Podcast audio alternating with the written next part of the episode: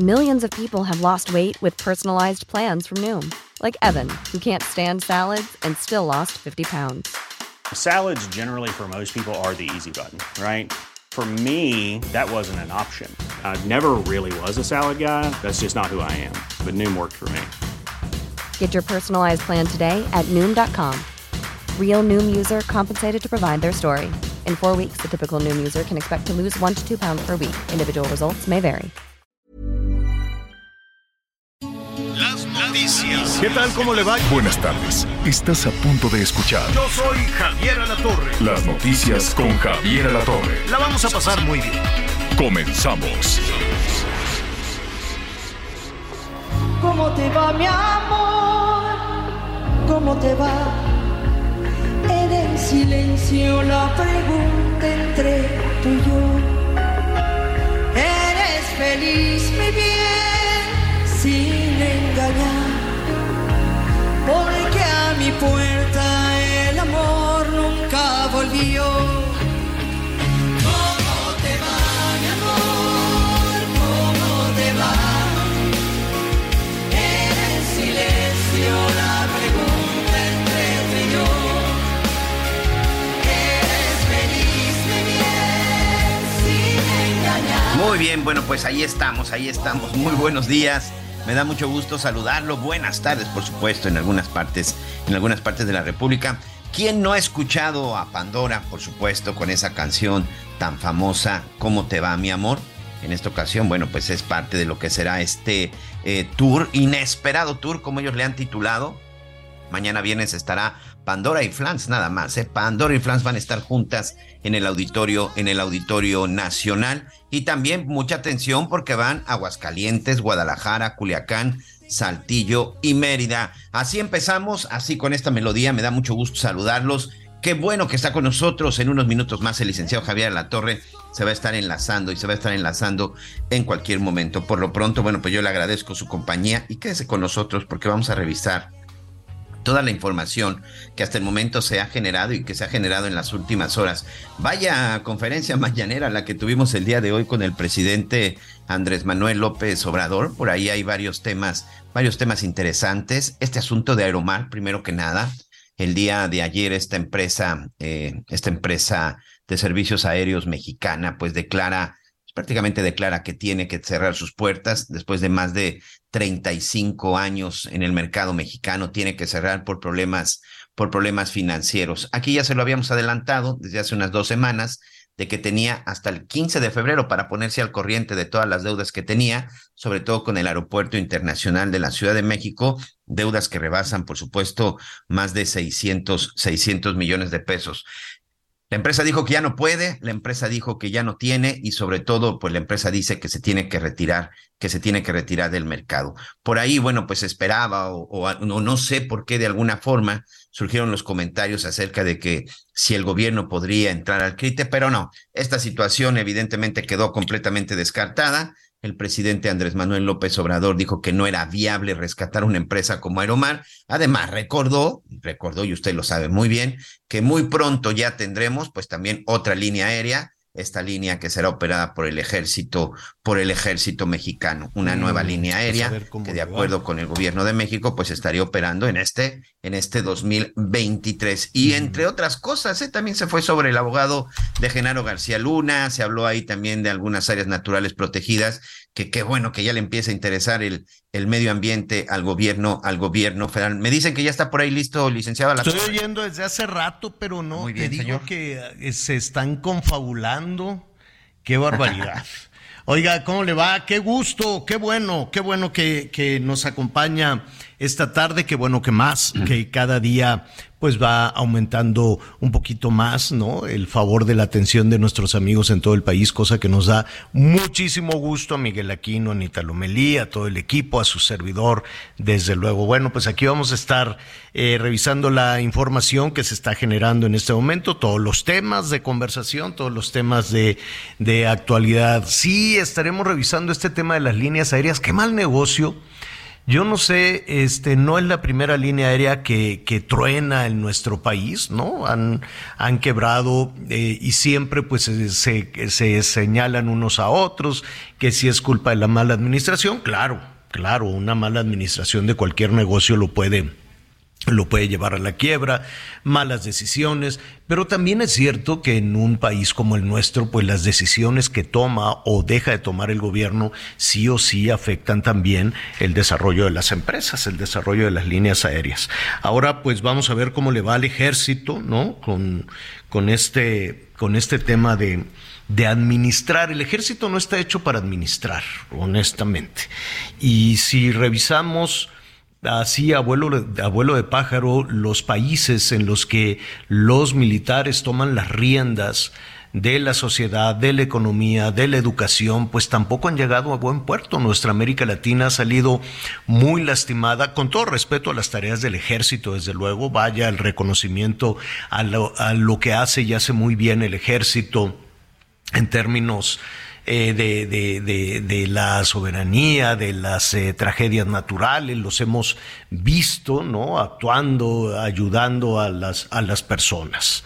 Em, y para eso están entrenados, están entrenados además para combate, están entrenados para otras cosas, eh, Miguel, para defender la soberanía, para ir a la guerra, ¿no? Para los ejercicios militares, en fin, esa, esa es eh, entre otras, desde luego, las funciones del ejército. Pero la experiencia en nuestra América Latina y en México también nos dice que los regímenes militares, pues yo no recuerdo uno que haya sido exitoso, honestamente ni en tema de libertades, ni en tema de derechos humanos, ni en tema de la administración de los recursos públicos, ¿no? Porque tienen otra filosofía, porque tienen otra manera, porque tienen otra forma, otra formación, otra manera de pensar.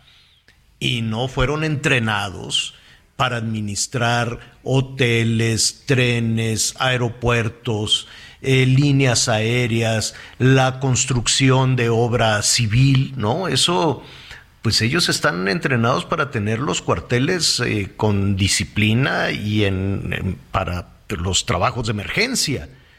Pero pues ahí está muchos gobiernos latinoamericanos que al tiempo han tenido que recuperarse cuando todo queda en manos de los regímenes militares, con todo respeto, pero no me imagino una operación exitosa de, pues, ¿qué van a tener además de los trenes, los aviones, aeropuertos? Creo que también van a tener hoteles, todo se les está dando, absolutamente todo. Me llama la atención que no han metido la mano en la educación, han metido la mano en la salud, han metido la mano en muchísimas otras cosas. No es que metan la mano, se les entrega, se les asigna, se les dice ustedes háganse responsables y es curioso que se tengan que hacer responsables los militares, parecería que qué pena, ¿no? Qué tristeza, Miguel, en 130 millones de ciudadanos no tener gente capaz de hacer las cosas. Parecería que no, parecería que no sabemos hacer un camino, que no sabemos hacer una carretera, que no sabemos hacer obra civil, ¿no? Que no sabemos hacer nada y que todo entonces lo tiene que hacer el, eh, ¿cómo se llama? El ejército, algo que, que habrá que tomar en cuenta. Oiga, pues eh, vamos a ver, entre otros, eh, entre otros temas, Miguel, cómo se desarrolla las deliberaciones del jurado. Ya es jueves, allá en Nueva York, ¿no? Em, vamos a ver si, mira, en una de esas apuran el trámite y mucho más pronto eh, podrían estar dando el veredicto de culpabilidad o inocencia de Genaro García Luna. ¿No? Ahora estos ciudadanos, hay que, en este momento no son autoridades, no es el fiscal, no es la DEA, no. es el FBI, no es el gobierno mexicano, no es el Palacio Nacional, en este momento son ciudadanos norteamericanos, hombres y mujeres, que fueron este, elegidos para formar un jurado, que no tenían la más remota idea de quién es quién, ¿no? Y que escucharon los argumentos de ambas partes. Y ahora en sus manos está de estos ciudadanos norteamericanos decidir la culpabilidad o la inocencia de un eh, ex servidor público, de un personaje eh, que, que estuvo en funciones en el 2000 del 2001 al 2012, ¿no? Desde que llegó a la Policía Judicial Federal Ah, y posteriormente a la Agencia Federal de Investigaciones en la época de Vicente Fox y que para el sexenio Hace de 10 Calderón. Javier, bueno, pues fue el secretario de. Seguridad Pública Federal, ¿no? Y evidentemente, pues para el, el, el- el- el juez, ¿no? Trató de acotar precisamente en 10 años, ¿no? En, en esos 10 años o hasta el 2012, eh, los testimonios y los acontecimientos. ¿Y por qué decimos que trató de, de acotar esta situación? Pues porque la situación de hoy en día, eh, me atrevería yo a decir que es peor que la del 2000, que la del ¿qué? 2001, 2002 o 2010, ¿no? Eh, y así lo demostró hace apenas unas horas la DEA y algunos congresistas que fueron particularmente severos. Ellos no están viendo lo que hizo Calderón y evidentemente pues para, para la DEA y para las autoridades y para los congresistas de los Estados Unidos, ellos no tienen el interés electoral ni el interés político ni esta obsesión. No, vaya, no quiero decir obsesión. Eh, el que la debe que la pague, si la debe Genaro García Luna que la pague, si la debe Calderón que lo pague, si lo debe Peña que lo pague, si lo debe, ¿cómo se llama este que le dieron los 7 millones de dólares para apoyar una campaña? Eh, Regino. Gabriel Regino García. Gabriel. Regino, pues que la pague también Gabriel Regino.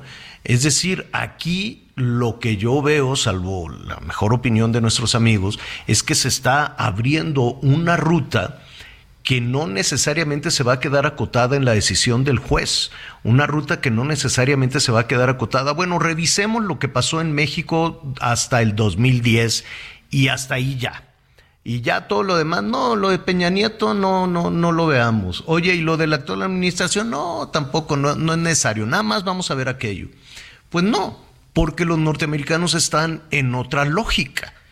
Y ayer así quedó muy claro, estaba brava esta, es titular, ¿verdad? De la, de la DEA De la DEA, sí, señor. diciendo, oigan, a ver, el gobierno mexicano no está ayudando para nada y tenemos una crisis histórica, una crisis como nunca, la gente se nos está muriendo por el consumo de drogas. Vaya, eh, me, llama la atención que le echan la culpa a México, pero también es cierto que la gente la se te muere. Javier. ¿Mande? Perdón, e- es algo que yo siempre he mencionado, sí. En México se está produciendo, México la está traficando, pero los norteamericanos son los que le abren la puerta a la- Claro, a y la distribuyen. O sea, es una, yo digo, aquí no voy, por supuesto, jamás vamos a defender a ningún narcotraficante, pero aquí debe de ser una responsabilidad compartida. Si de pronto vemos Claro. que el fentanilo tiene invadidas las calles de los Estados Unidos, es porque en los Estados Unidos tampoco están haciendo bien su trabajo, señor. No tienen campañas de prevención de drogas, no están persiguiendo a los narcotraficantes. Perdón, las, detenciones importantes contra narcotraficantes se han dado fuera de los Estados Unidos. Y perdón la, la expresión, pero no nos vamos a ser tarugos.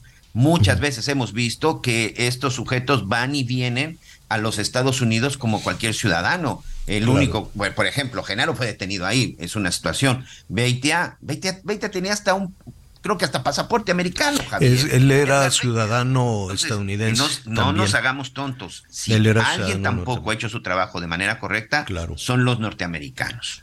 Oye, y además hay otra cuestión. ¿Por qué se ha detonado el consumo de drogas de esa manera? Claro. Hay que revisar. No hay prevención. ¿Qué está No pasando? hay prevención. ¿Qué- qué- Su- qué- su- sus Mira, tratamientos no sirven, señor. Este fin de semana, y lo vamos a decir hasta el cansancio porque eh, siempre es importante estar hablando, sobre todo con los más chiquitos, este fin de semana va a ser la primera ocasión en que una jovencita, un jovencito o un adulto también, ¿eh? O Sí, un claro. adulto también, ya ves con este tema de, de que no queremos revisar absolutamente nada de la pandemia, no queremos saber los efectos, no queremos ni siquiera, ni siquiera sabemos de dónde salió el bicho este. Ni siquiera sabemos de, de dónde salió o cómo mutó este coronavirus o de qué, de dónde fregado salió esto, ¿no? Entonces, si no sabemos el origen, pues tampoco queremos saber las consecuencias. Y en México muchísimo menos. En México no le quieren rascar ni tantito por la cantidad de muertes que hubo, que se podían haber evitado, y que sí o sí debe de haber una responsabilidad también para quienes tenían en sus manos la estrategia contra el COVID-19. Pero no le quieren mover, no queremos saber nada. Y en muchos lugares del mundo tampoco se quiere hablar de los efectos anímicos que tuvo el encierro, que tuvo esta, el bicho, la enfermedad, los contagios, el miedo, y que muy probablemente, no, no tenemos la certeza porque ni siquiera los especialistas han querido ahondar en este tema, pues detonó también estados de ánimo que en algunos sitios eh, o llevaron o llevan a, una situación de violencia, de, la gente es más intolerable, la violencia intrafamiliar se detonó en nuestro país como no tienes idea, la violencia contra las mujeres, contra los niños, en fin. Y tal vez en esos estados de ánimo, y solo tal vez, el consumo de sustancias, el consumo de alcohol, el consumo de drogas, ¿no? El consumo de, de algunas alternativas o medicamentos. La gente se medicaba hasta el copete. Bueno, ahí me dio por tomar vitamina D de dedo, ¿no? Que decían, no, es que hay que tomarse la vitamina D. Lo bueno es que yo no me tomé la de esa cosa para las lombrices, ¿no? Que decían, tómate esto para prevenir. No, hombre, ¿qué me voy a tomar? Y de prevención decía, bueno, pues hay que vitaminarse. Y ahí te va, ¿no? Con unas ah, arenitas ahí. Bueno, fue una cosa terrible. Afortunadamente nada más era una cosa de, vitaminas y de prevención, pero quienes sí vivieron el drama, el, fallecimiento de personas, la angustia, eh, pues probablemente pues se acercaron más a las drogas. Pero es curioso, Miguel, no queremos saber nada.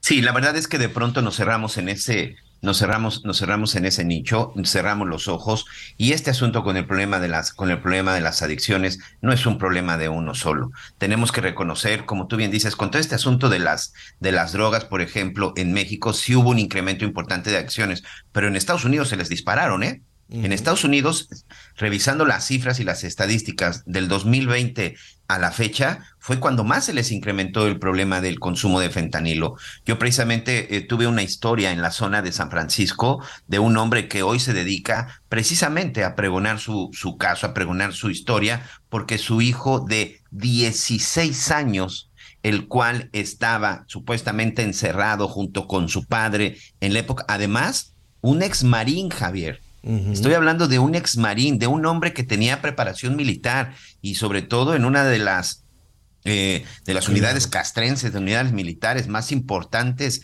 y preparadas del mundo. El hijo de un ex marín salió de pronto con su patineta a la calle, a través de las redes sociales contactó a un dealer que le vendió una pastilla de fentanilo. Cuando se dio cuenta este eh, marín al día siguiente, su hijo ya había muerto, perdón, su hijo ya había quedado en coma con muerte cerebral por ese consumo de por ese consumo de fentanilo.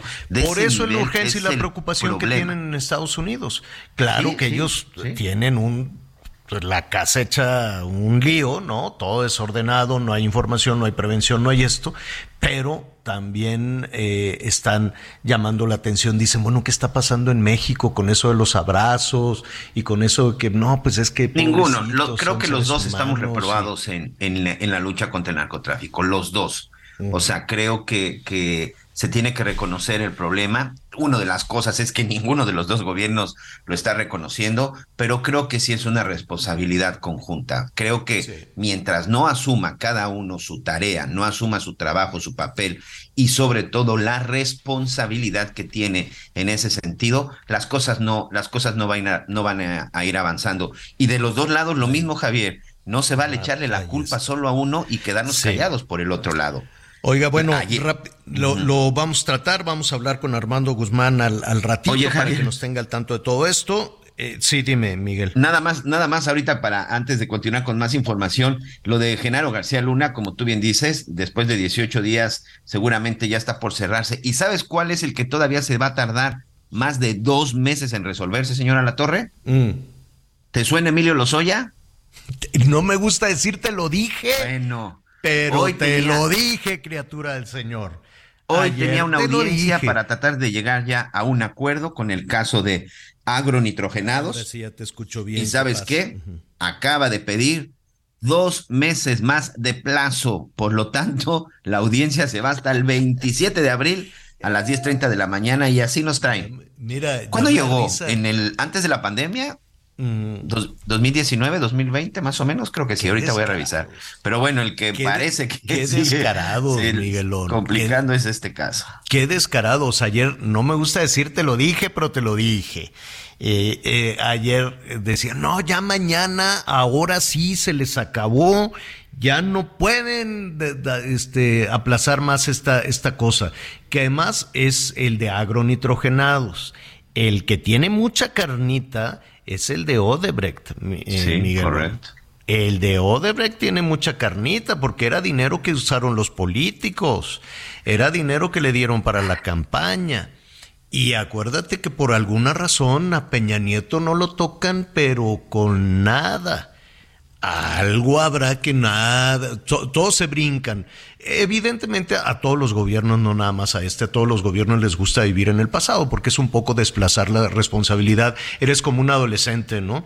Dices, oye, porque es que yo cuando era chiquito tú un día me regañaste. Ah, que la fregada, ¿no? Entonces todos los gobiernos echan la culpa al pasado de es que a mí nunca me dijeron, es que yo me encontré este tiradero, es que yo, es que antes, es que hace mucho, ¿no? Siempre al pasado, nunca al presente y mucho menos al futuro, ¿no? Porque, pues, porque no hay una política de Estado, eso se llama política de Estado, estar pensando en el, en, en, eh, en el futuro. Pero bueno, en nuestro país, desafortunadamente, nunca, nunca es, nunca es así. Entonces, en esa revisión del pasado todo lo estacionamos en, ¿cómo se llama? En Calderón y en Peña Nieto y en Atlacomulco nada. ¿Quién sabe? Febrero, febrero del 2020 fue detenido en España Emilio Lozoya. Esa era la nota hace exactamente tres años, señora. Tres años. ¿Y sabes para, ¿sabes para este dónde lo van a estirar? Lo van a estirar para el año que entra. Y entonces, no, que ya se acabó el plazo, ahora sí, les juro, mira, por esta, ¿no? Y que, que ya, este, hasta aquí llegamos, no puede ser. Y le vuelven a patear el bote. ¿Cuándo lo van a abrir esto? Pues en las elecciones. O sea, como para qué lo vas a abrir ahorita si, apenas estamos con lo del Estado de México y Coahuila. Espérate, dicen, oye, no, ese es un bomboncito, no me lo desperdicies vamos a, abrir el, paquetón este en el, proceso electoral, pues para que rinda. Me imagino yo, de tú a saber. Pero te lo dije, Miguel. Tú eres como de muy poca fe. no, no es cierto. Oye. Soy demasiado confiado todavía. no, hombre, pues ya. Bueno, pues ya veremos ahí en un ratito. Hay novedades Vamos a platicar con, con, Lía Limón con todo este asunto que trae con, con Laida Sansores, con la, con la eh, gobernadora Lía Limón, pues le dijo, oye, aquí me hace falta dinero, ¿no? Ya revisé los cajones y, y me hace falta dinero. Entonces Laida dijo, no, yo te voy a acusar por este enriquecimiento ilícito y quién sabe cuánto. Y ya Laida le contestó, esta Lía, Lía es muy entrona, ¿eh? Y Laida también.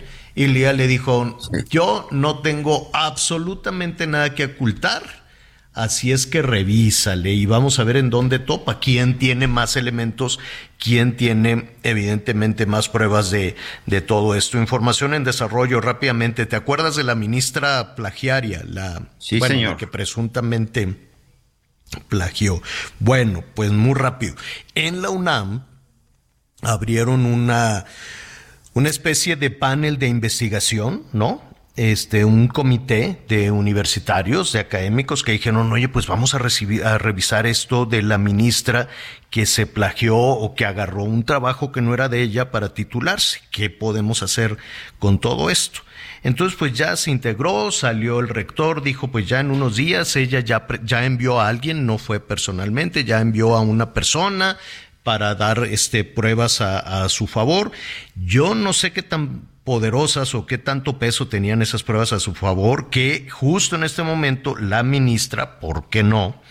Este promovió un amparo, ni modo que le digan que no.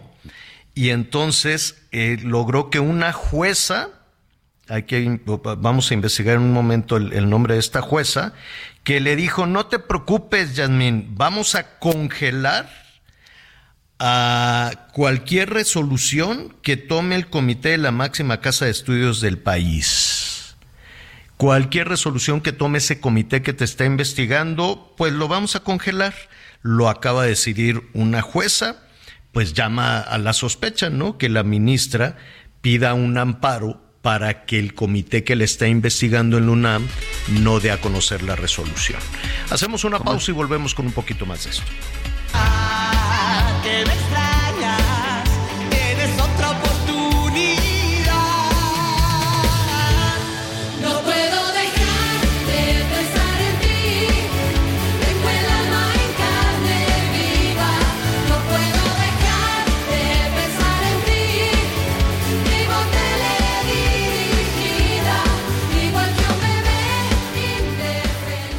Conéctate con Javier a través de Twitter, arroba javier-alatón. Sigue con nosotros. Volvemos con más noticias. Antes que los demás. Todavía hay más información. Continuamos. Las noticias en resumen. La Fiscalía de la Ciudad de México obtuvo cuatro órdenes de aprehensión en contra de los principales implicados en el atentado en contra del periodista Ciro Gómez Leiva, registrado el pasado 15 de diciembre del 2022. Este miércoles se registró la defunción número 36 por meningitis en Durango. La víctima fue identificada como Ana Laura, de 18 años, quien se encontraba hospitalizada en el Hospital General 450 después de haber dado a luz a su bebé. Un juez dictó sentencia condenatoria en contra de Diego Juric Mañón Melgoza, al ser declarado culpable del feminicidio de la profesora Jessica González en Michoacán. Presunto feminicida recibió una pena de 50 años, perdón. El feminicida ya sentenciado recibió una pena de 50 años de prisión y tendrá que realizar un pago superior a un millón de pesos. Y hoy el dólar se compra en 18 pesos con 6 centavos y se vende en 19 pesos con 10 centavos. Em, pues fíjese que, que la... Em, bueno, al ratito vamos a hablar de la, la popularidad del presidente eh, López Obrador, pues va subiendo. Es un personaje muy querido, es un personaje muy, muy popular. Y mire, si, si movemos un poquito, si hacemos un poquito al, al lado esto, la pobreza, al ratito vamos a hablar con la gente de Coneval, la pobreza, Miguel, en este país sigue subiendo. Siete de cada diez personas, de acuerdo al, Coneval, en algún, con algún nivel de pobreza. Del 2018 2018, 2019, 20, 21, 22, ¿no? Desde eh, la, la, pobreza sigue, sigue aumentando. ¿Qué está pasando entonces?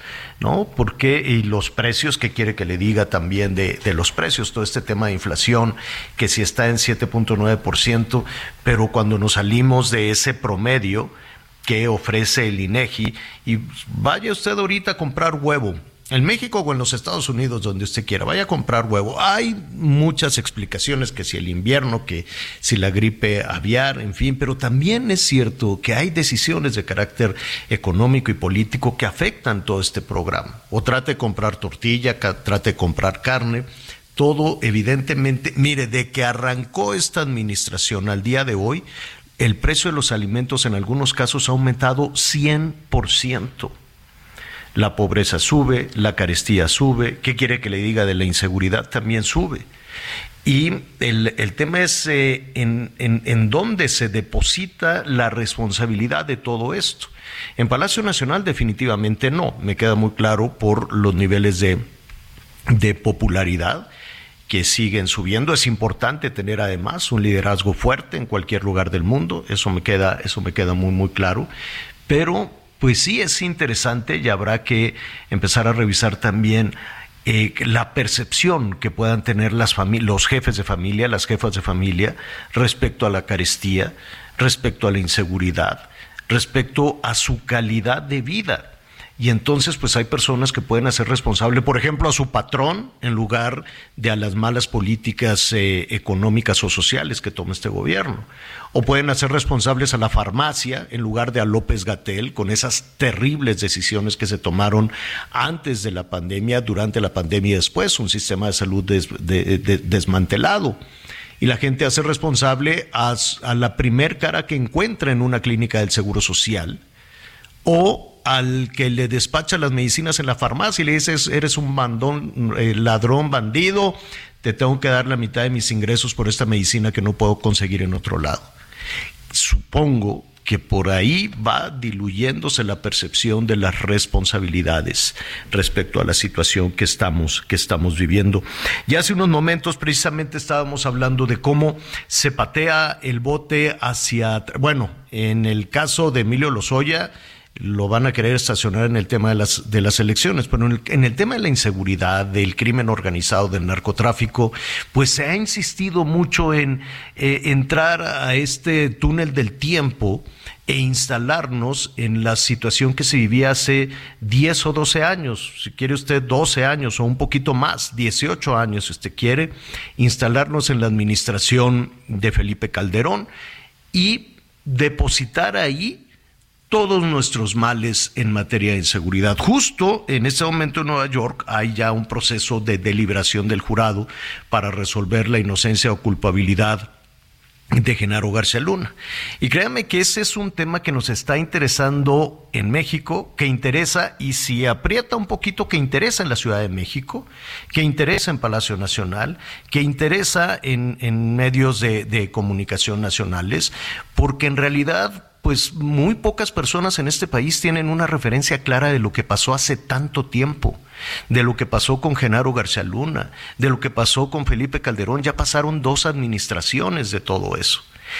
Eh, hay sí interés en lo que está sucediendo en este momento y no nada más en México, también allá en los Estados Unidos. De hecho, la ciudadanía pues poco sabe de ese juicio, pero sí sabe que hay fentanilo, que hay muertes, que hay droga y que hay drogas que llegan desde los Estados Unidos. Me da muchísimo gusto saludar para abundar un poquito más en este tema, Armando Guzmán, que ha estado muy pendiente en el análisis de toda esta situación, que no nada más es de seguridad pública, es de salud pública y es de, de, para muchos eh, congresistas de los Estados Unidos, un tema de seguridad nacional. Armando, ¿cómo estás? Muy buenas tardes.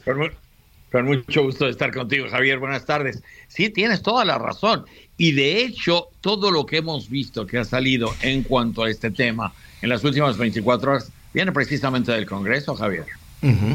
¿Te refieres al tema de la DEA? me refiero al tema de la DEA, al tema de, de las drogas, al tema de lo que está ocurriendo en este momento en cuanto a la cooperación que hay o que ha habido durante tanto tiempo entre México y Estados Unidos. Esta cooperación se ha reducido en mucho de acuerdo con lo que dicen los funcionarios de Estados Unidos. Uh, incluso Ann Milgram, que es la administradora de la DEA, ha estado citando uh, pues trabajo que ha hecho con México para pedirle que haga más acerca de no solamente de lo, cómo se combaten las drogas uh, junto con la DEA, en México y en Estados Unidos, sino que se haga más en cuanto a enviar a Estados Unidos a, a, los que se considera culpables de narcotráfico para que sean juzgados aquí.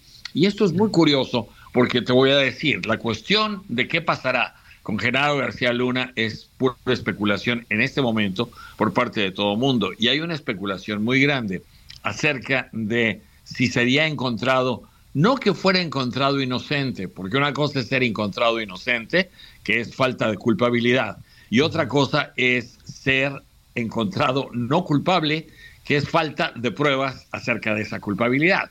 Entonces, ¿qué pasaría si eso ocurriera? Bueno, hay muchas cosas, pero el, porque entonces el, el sistema jurídico de Estados Unidos, que se ha basado simple y sencillamente en acusar a al acusado, valga la redundancia, perdón, pero el llevar las acusaciones en contra de una persona con el testimonio de otros culpables de narcotráfico que en algunas ocasiones reciben tiempo de, de, recompensa por su testimonio, por su cooperación o algún otro tipo de ventaja, pues entonces a los, a los jurados no los está convenciendo mucho. Si eso llegara a ocurrir en el caso de García Luna, te voy a decir, se va a armar enorme porque además demuestra una falta de preparación por parte de los fiscales.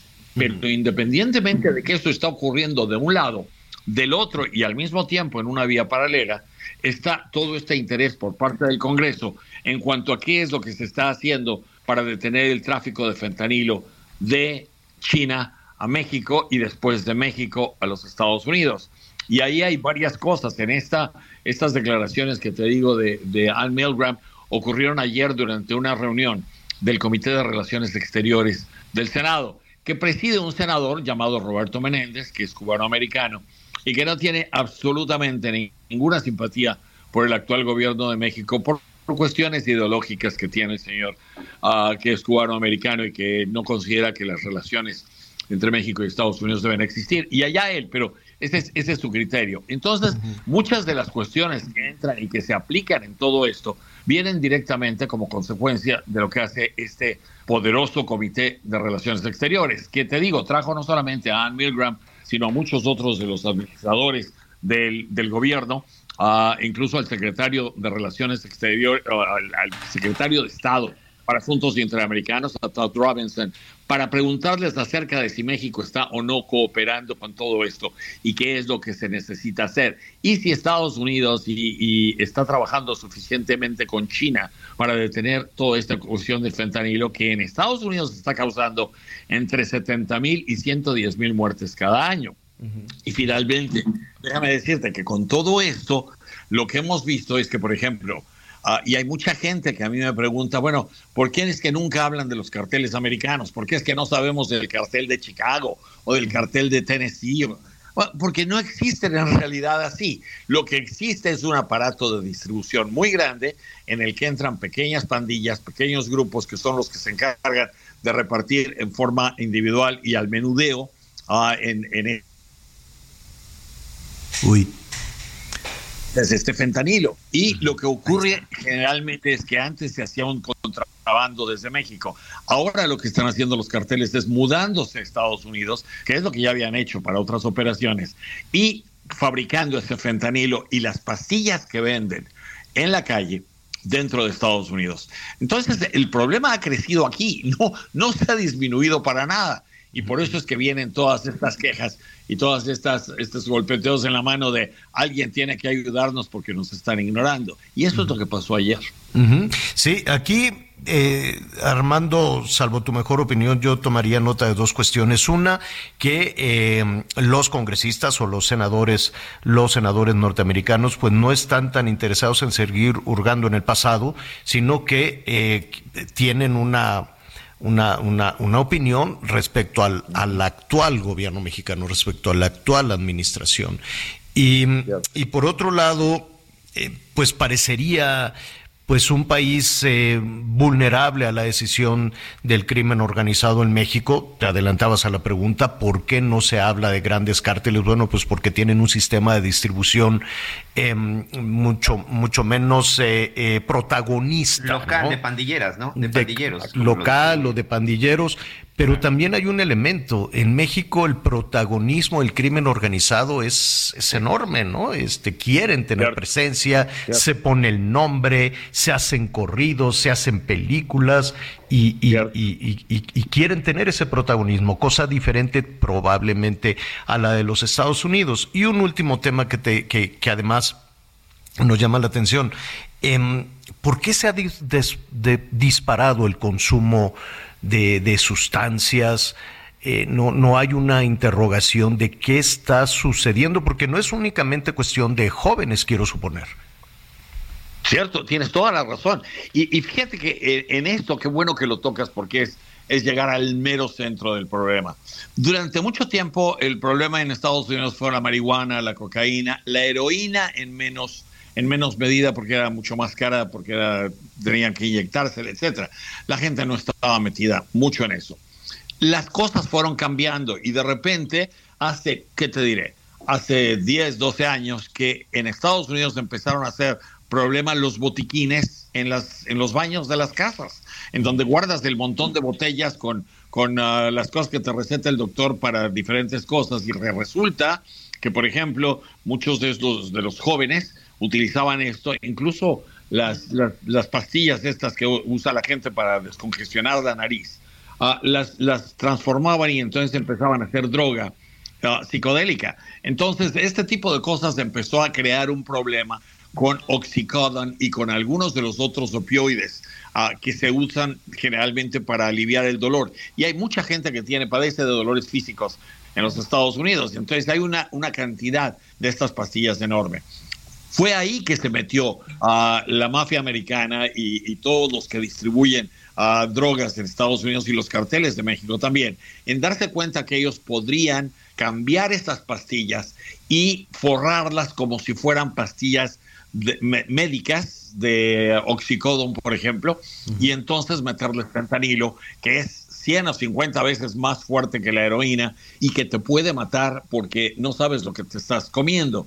Y muchas de, de estos niños, de estos jovencitos, se metían tres o cuatro pastillas para sentirse que andaban volando y con tres o cuatro pastillas de fentanilo, con media pastilla de fentanilo, es muy posible que te mates. Entonces, este tipo de cosas es lo que hizo que ahora se den cuenta del enorme, el enorme negocio que esto es.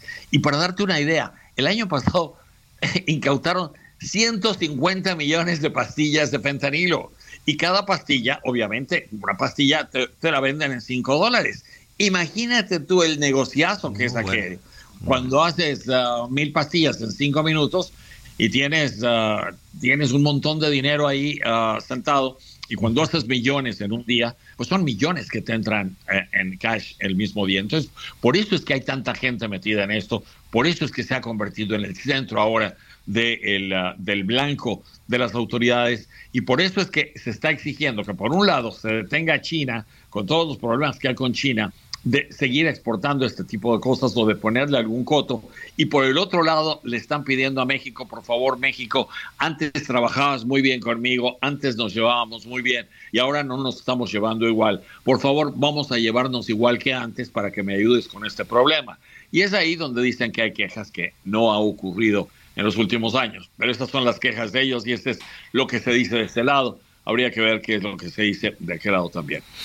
Pues eh, muchísimo tema, ¿no? En, dos rutas, eh, el, el, interés que hay en, en, México, no nada más en el gobierno federal, que es el más interesado, desde luego, en conocer el, el tema de, de, García Luna, por, por todo lo, lo, que de ahí se pueda, se pueda derivar políticamente, desde luego, aunque pues el interés de los ciudadanos en ambos lados de la frontera es lo que está sucediendo en este momento. Una posición ruda, la de algunos senadores, pero lo que se deja entrever finalmente, Armando, es que sí hay preocupación de la Casa Blanca, sí hay preocupación de las agencias federales em, respecto a, a la actuación o no del gobierno mexicano. La percepción no la han manifestado abiertamente, pero se puede adivinar, ¿no? Es cierto, y la cuestión de la falta de cooperación con la DEA es algo no reciente, es algo que viene ya de tiempo, es algo surgido de otros problemas entre Estados Unidos y México.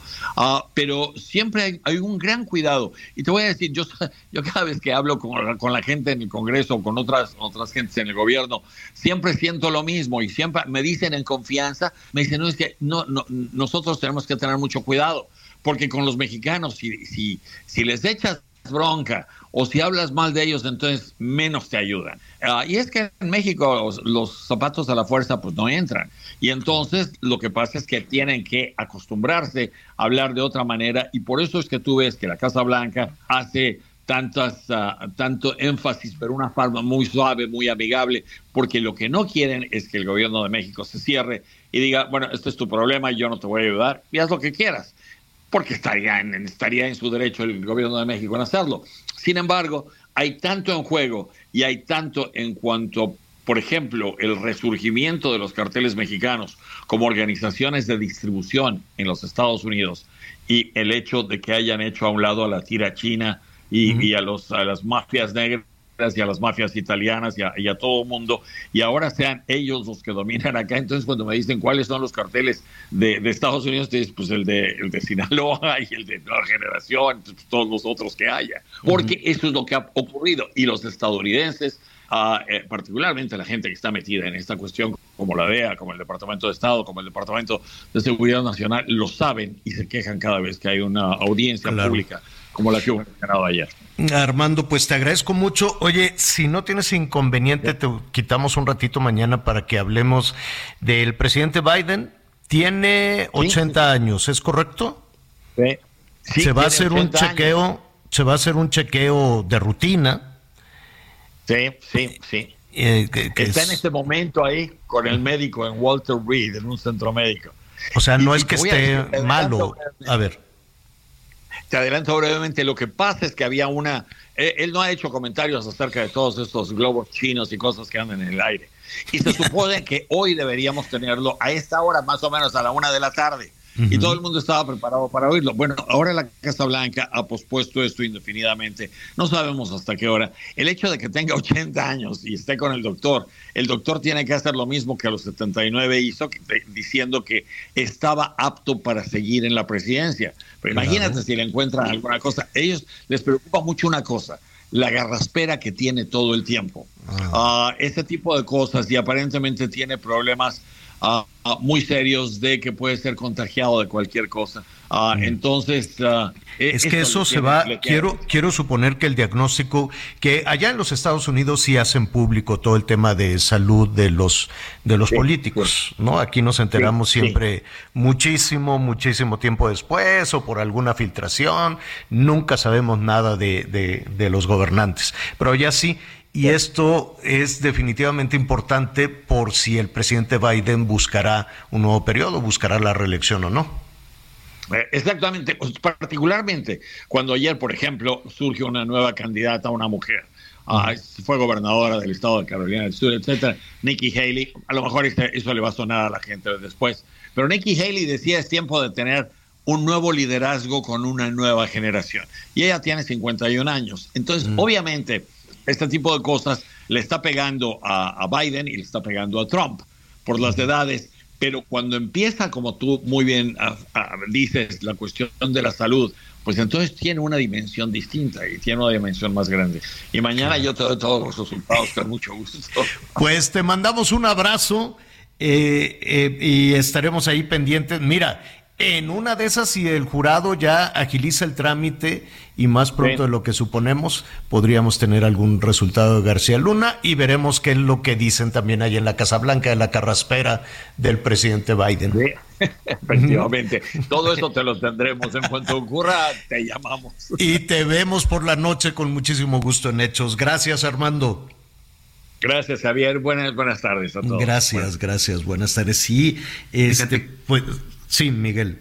Fíjate que te iba a decir que otro de los temas que tienen evidentemente pues confrontados al gobierno de México, y voy a decirlo claramente, directamente con la DEA, recordarás que en el 2020, es que después con todo este asunto de la pandemia de pronto se perdió todo, pero a principios del 2020 el gobierno de México, específicamente el presidente Andrés Manuel López Obrador, pidió que todos los agentes norteamericanos se fueran y decía que teníamos una invasión de agentes de la DEA y empezó a impulsar una reforma para ya no permitir el ingreso de esos agentes a territorio, a territorio mexicano. Y de información ni hablamos, ¿no? Claro, nos echaron a todos para afuera, se nos olvida, exacto. Incluso los espacios que tenían para sus aeronaves en el aeropuerto, principalmente de, de Toluca, porque Ah, señor, el que no lo, el que no lo sabía en el gobierno, sencillamente no estaba haciendo su chamba, porque de todos era bien conocido que incluso el gobierno norteamericano tenía aeronaves ahí que de repente era la que trasladaba a sus agentes, porque ellos no vuelan en,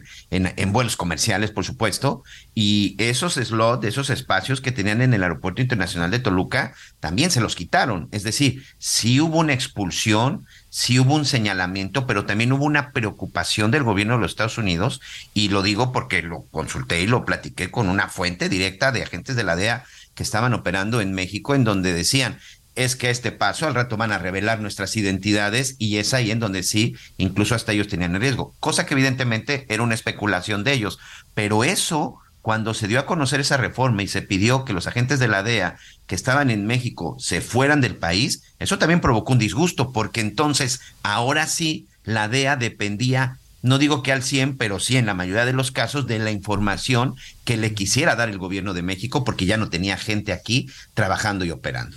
Y mira, y eso se normalizó muy rápido, Miguel.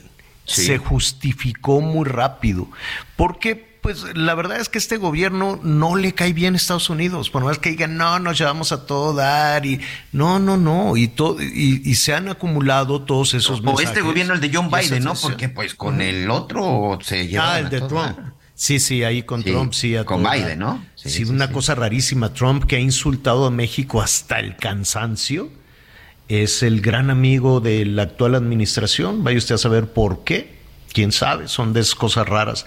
Y también eran muy amigos de Peña Nieto. No le dieron la medalla esta, ¿cómo se llama? La condecoración del Águila Azteca al yerno de, de Trump. De Donald Trump, sí. Peña Nieto se la dio. Y luego se la dan al dictador cubano, ya quién va a querer esa condecoración. Pero bueno, sí eh, eh, qué, buen punto estás tomando. Sí se ha construido una, una situación Em, pues compleja en la relación entre ambos países en la cooperación contra el narcotráfico. Vamos a hacer una pausa y volvemos. Así que corre, corre, corre, corazón. De los dos tú siempre fuiste el más veloz.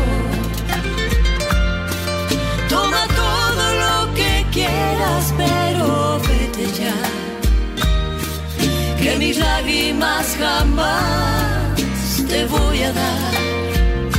Así que corre como siempre, no mi. Conéctate con Miguel Aquino a través de Twitter, arroba Miguel Aquino. Toda la información antes que los demás. Ya volvemos. Todavía hay más información. Continuamos. Bueno, a ver, las preparatorias de la Ciudad de México. Son 23, son preparatorias públicas, evidentemente hay preparatorias de, de, todo nivel, no sé cuántas escuelas preparatorias pueda, pueda haber, Miguel, pero las públicas en este sistema de preparatorias son 23 y todas, no, son 28, 28, todas se fueron a la huelga Todas las escuelas preparatorias de la Ciudad de México se fueron a la huelga. El eh, sindicato de estudios de educación media superior, creo que así se llama ese sindicato, ¿no?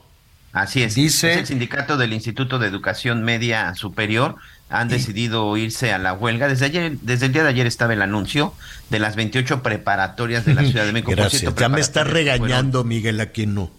¿Mande? ya, me estás regañando. No, hombre, esa ya es nota vieja. No, a la huelga hoy, ¿no? Lo que, pasa, es que desde ayer avisaron, señor. Ah, bueno. Desde ayer avisaron y las autoridades no hicieron, no, hacía referencia de que habían anunciado ya desde ayer que se iban a huelga, como todos, ¿no? Como todos los sindicatos. ya habían anunciado porque se están negando. Ellos están pidiendo nuevas plazas para docentes e investigadores. Son estas escuelas que fueron creadas precisamente por el presidente, por el hoy presidente Andrés Manuel López Obrador, cuando él era, él era jefa, cuando él era jefe. de gobierno. Y bueno, pues el Instituto de Educación Media, pues este, no les hizo no les hizo caso, no llegaron a un acuerdo y pues ha estallado la huelga. Son 150 plazas las que se, se ofrecieron, pero el sindicato quiere más plazas, señor. Quieren, quieren más plazas y quién paga. ¿Eso quién lo tenía que pagar? ¿Claudia Sheinbaum? El gobierno de la Ciudad de México, sí, por supuesto, mm. porque este instituto pertenece a la Ciudad de México. Pues lo veo difícil y veremos, ¿no? Veremos qué, qué, sucede. Y sí, una pena, desde luego, pues todos los alumnos en las 28 escuelas preparatorias están sin clases. Los que están sin empleo son las trabajadoras y trabajadores de Aeromar desde la semana pasada eh, también estuvimos comentando en este espacio los problemas que, que, estaba arrastrando y seguramente pues aquí nada más estamos viendo la costrita del problema. Conforme avancen los días vamos a ver la, la, la, cifra en las pérdidas, en el dinero, en las malas decisiones. Yo como, como todos, sobre todo en, en, en los temas de aviación, considero que no es únicamente una, una mala vaya, decir mala decisión es casi casi un asunto elegante, ¿no? Es decir, los responsables de esta empresa con las cuotas, con los trabajadores, este, con el compromiso, efectivamente, ¿no? De, de, de sacar adelante un negocio tan complejo como la aviación y al parecer, como dicen en mi pueblo, se dieron la nalgada y se fueron muy lejos. Vamos a ver qué es lo que ha pasado, cómo, cómo es que se llegó a esta Burrow is a furniture company known for timeless design and thoughtful construction and free shipping, and that extends to their outdoor collection. Their outdoor furniture is built to withstand the elements, featuring rust-proof stainless steel hardware, weather-ready teak, and quick-dry foam cushions. For Memorial Day, get 15% off your Burrow purchase at burrow.com slash ACAST and up to 25% off outdoor. That's up to 25% off outdoor furniture at burrow.com slash ACAST. Situación con Aeromar. Eh, de nueva cuenta una línea aérea en México en problemas. El capitán José Gerardo Alonso es vocero de la Asociación Sindical de Pilotos Aviadores, la ASPA, y me da mucho gusto saludarlo. Capitán, ¿cómo estás? Buenas tardes. Buenas tardes, eh, Javier. Un placer saludarte. Oye, ¿cómo se llegó a, a, esta situación? Y yo quiero suponer, corrígeme si me equivoco, que todavía nos falta mucho por saber de lo que sucedió en Aeromar, ¿no? Mira, este Javier, bueno, como te decía, buenas tardes, un gusto saludarte. Pues, ¿qué sucedió? Primero, pues es una situación tristísima. Esta, antier tuvimos una asamblea general que es de las más tristes que me ha tocado presenciar en tantos años, la Mexicana, y está el rostro desencajado, preocupados, ya no van a tener sueldo, eh, etcétera, ¿no? Se les informó exactamente lo que sucedió ayer. ¿A, ¿A, cuántos? ¿A cuántos trabajadores? Desde tierra Mira, y de aire. Uh -huh. Pilotos somos 76 y trabajadores en general son estamos hablando que son cerca de 700 trabajadores directamente que dependen de, de Aeromar. Uh -huh. ¿Cómo se llegó a esto? Pues eh, tú conoces bien el dueño original, Marcos Katz, eh, él quería mucho a, a, la aerolínea, era un señor muy responsable y eh, bueno, tenemos ahí problemas con la línea, sí. señor. Unos Oye, ¿cómo, cómo batallamos en este país con las comunicaciones? Qué barbaridad. Lo bueno, lo bueno que decían que ya todo que ya todo México iba a estar conectado muy Oye, pronto, ¿no? Pero es más fácil entrevistar hasta Washington o hasta Nueva York a, Guzmán, correcto, a, a sí, nuestros compañeros en cualquier lugar del mundo que aquí a una cuadra de la estación. O sea, aquí qué cosa tan Qué cosa tan difícil. Bueno, eh, se nos fue, estamos aquí más hablando de, de una familias sin trabajo, sí, Javier. Más de 700 familias sin trabajo, considerando las 70 personas más los eh, 70 eh, eh, pilotos, pues estaríamos hablando de casi 800 personas, tal vez 800 familias. Decir, porque también de manera indirecta seguramente habrá afectados ya tenemos de nueva cuenta la comunicación con el capitán José Gerardo Alonso Torres. Ahora sí, capitán, te perdimos. Eh, nos hablabas del dueño original. ¿Quién, quién, cómo, cómo surge Aeromar? ¿Quién era el dueño original de Aeromar? Mira, el dueño original es un empresario muy exitoso que se llamaba Marco Cat. Él era, y disculpa que se haya cortado la comunicación, bueno, no, no él era eh, un adorador de su empresa. Él era muy responsable, pagaba a tiempo, este, crecía la empresa, invertía en la empresa, cumplía con sus obligaciones fiscales, etcétera, etcétera.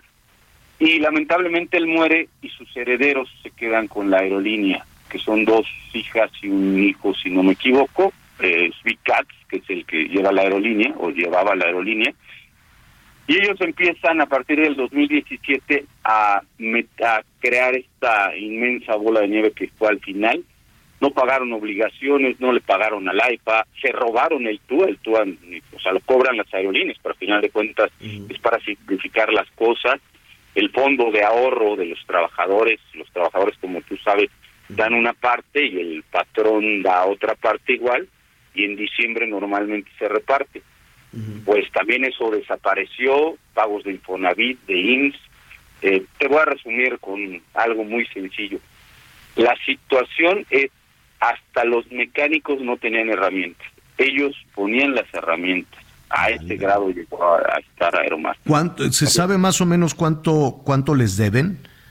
Entre, pues, no sé, pilotos, sobrecargos, trabajadores, mecánicos. Mira, yo te puedo hablar de los pilotos, no sé que les deben a todo mundo, pero a nosotros nos deben 103 millones de pesos. Y esto es de, pues, de horas extras, vacaciones, liquidaciones, eh, horas extras de jornada, seguro de gastos médicos, eh, primas vacacionales, aguinaldos, etcétera, etcétera, etcétera. Pero 100 millones es, es muchísimo dinero, capitán. Más, creo que, creo que las y los sobrecargos están reclamando 30 millones. Eh, ¿cómo, ¿Cómo se puede ir acumulando una deuda de ese tamaño con los trabajadores? ¿Les daban de poquito, no les daban? ¿O qué, qué les decían? Sí, mira, al, principio pues empezaban a pagar bien y conforme se fue recrudeciendo la situación pues entramos en un en el, en el COVID ya empezaban con problemas financieros en el COVID se firman dos convenios COVID en donde pues les iban a pagar menos los trabajadores todos todos todos no nada más los pilotos todos aportaron bajaron sus eh, sus contratos este bajaron el sueldo y, y empiezan a incumplir más y más y más. A la fecha, por ejemplo, en noviembre firmamos un último convenio donde iban a pagar la nómina normal, porque no la pagaban normal, y la estaban pagando en tres parcialidades en lugar de dos. Hay que ser también honestos con lo que se dice. Entonces pagaron bien diciembre eh, y enero. Pero, por ejemplo, el aguinaldo hace dos semanas apenas lo terminaron de pagar.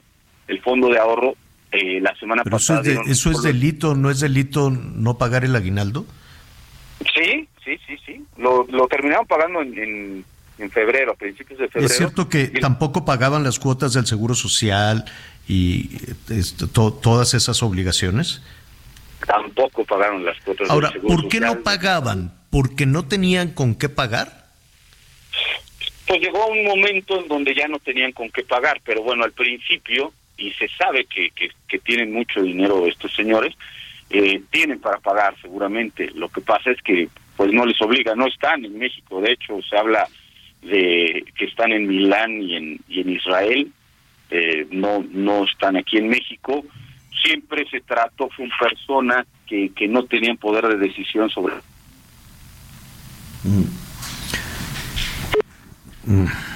Otra vez, Justo, justo. Sí, porque, a ver, son los dueños, ¿no? Eh, los herederos, el hijo, las dos hijas tomaron malas decisiones, tienen adeudos con, eh, con el SAT, adeudos con el Seguro Social, adeudos con el Infonavit, y lo más serio, adeudos con las trabajadoras y, y los trabajadores, y se fueron.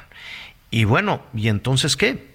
¿Cómo, cómo la gran pregunta que tal vez, tal vez los pilotos, la asociación sindical, el sindicato de pilotos pueda tener una, una, una respuesta que no necesariamente aquí tendría que entrar, me imagino, la Secretaría del Trabajo y tendrían que presentarse las denuncias pertinentes, porque la otra cuestión es, bueno, se fueron de México y ya, no, no, no, no alcanza eh, eh, las responsabilidades hasta el lugar en el que geográficamente estén? Esa es una pregunta. Y la otra, ¿era el único negocio que eh, los dueños de esta empresa tenían? Habrá, habrá, que revisar muchísimos, muchísimos factores y en ese sentido, pues, si ya, ya estamos de nueva cuenta contigo. Qué mala. Ahora nosotros te ofrecemos la disculpa porque sabemos que la comunicación es terrible, José Gerardo.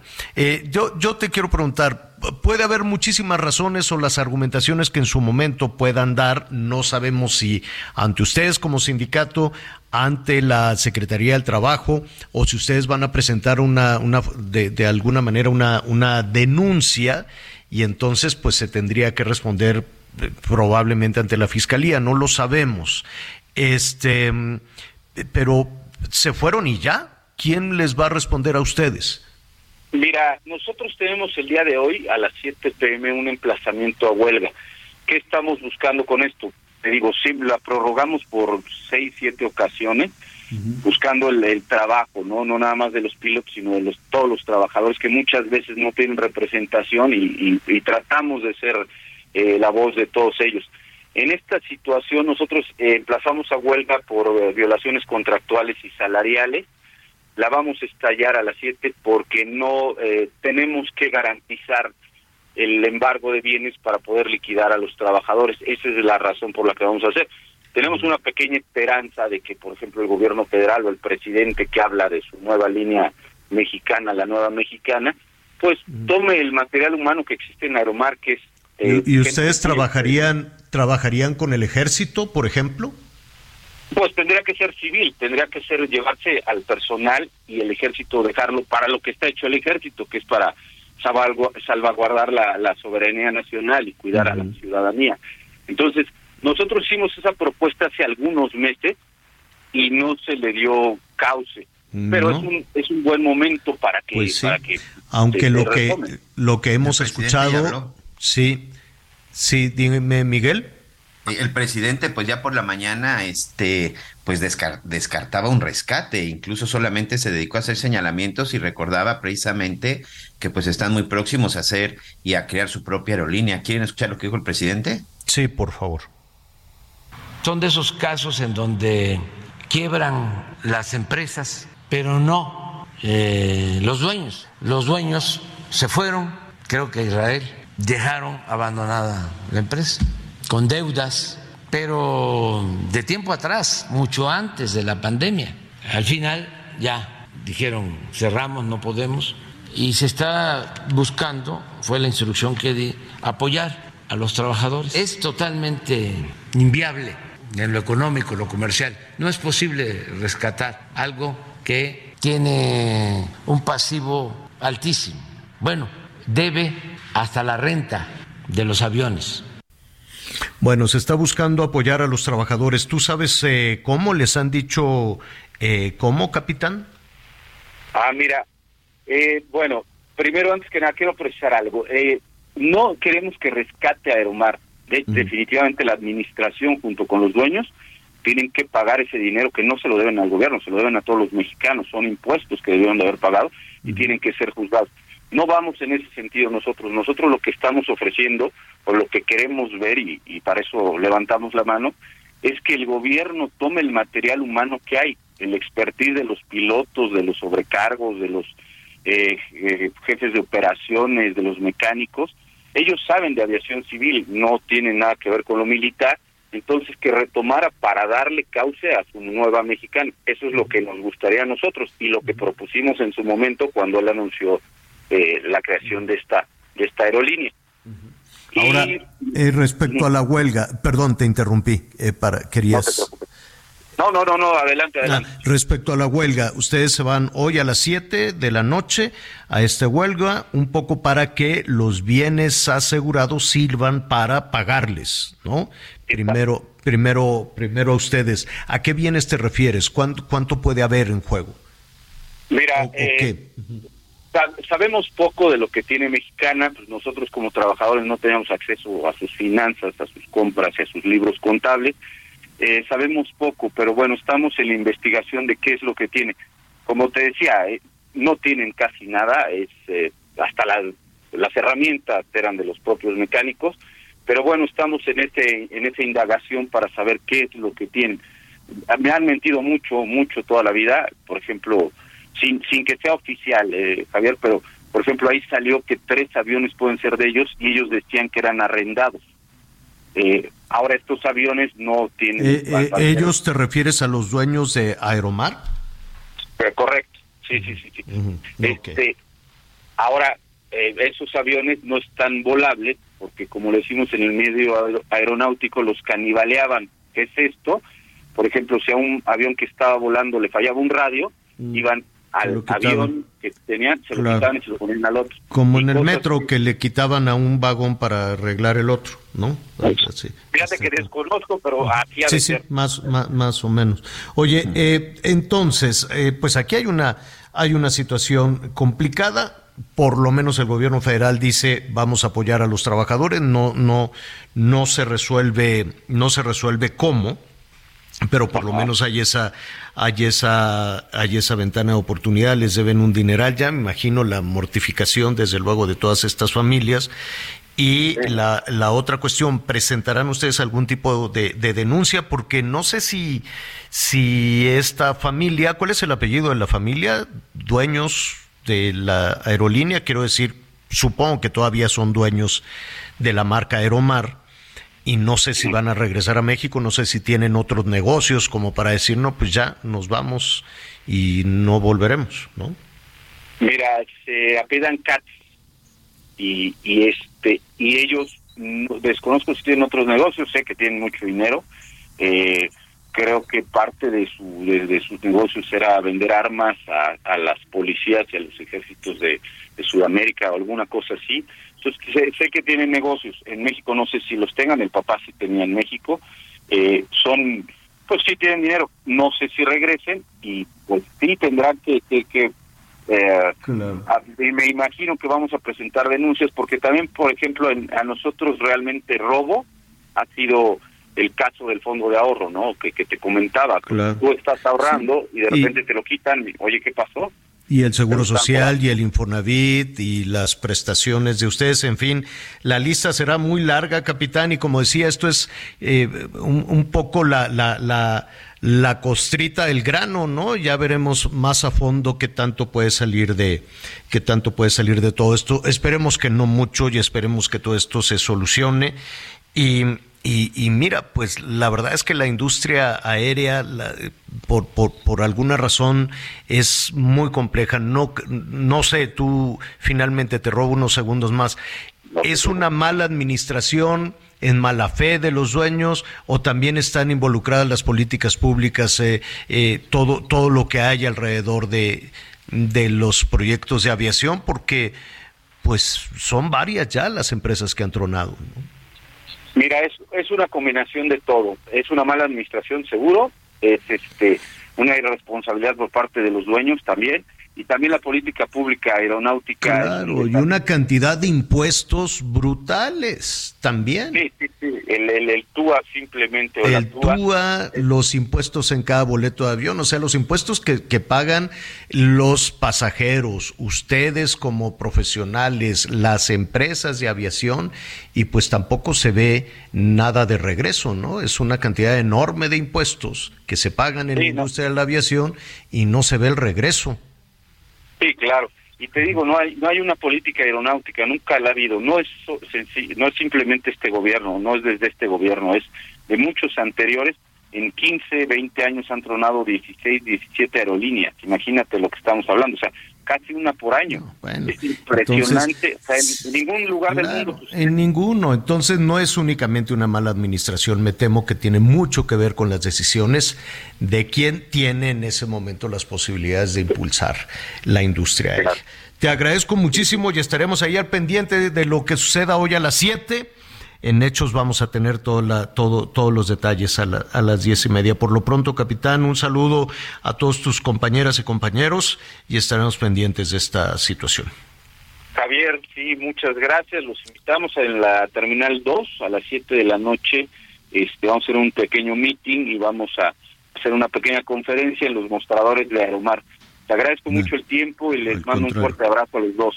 Gracias, gracias. gracias. Es oye, el capitán oye, Javier, José y ya para, para sí. cerrar con este tema, uh -huh. hace unos minutos en su cuenta eh, Ricardo Sheffield, titular de Profeco, hace un anuncio. Son 4.900 pasajeros de los que ellos tienen conocimiento que se quedaron literal con su boleto en la mano para viajar, que ya habían comprado su boleto de manera anticipada con Aeromar para viajar durante este 2023.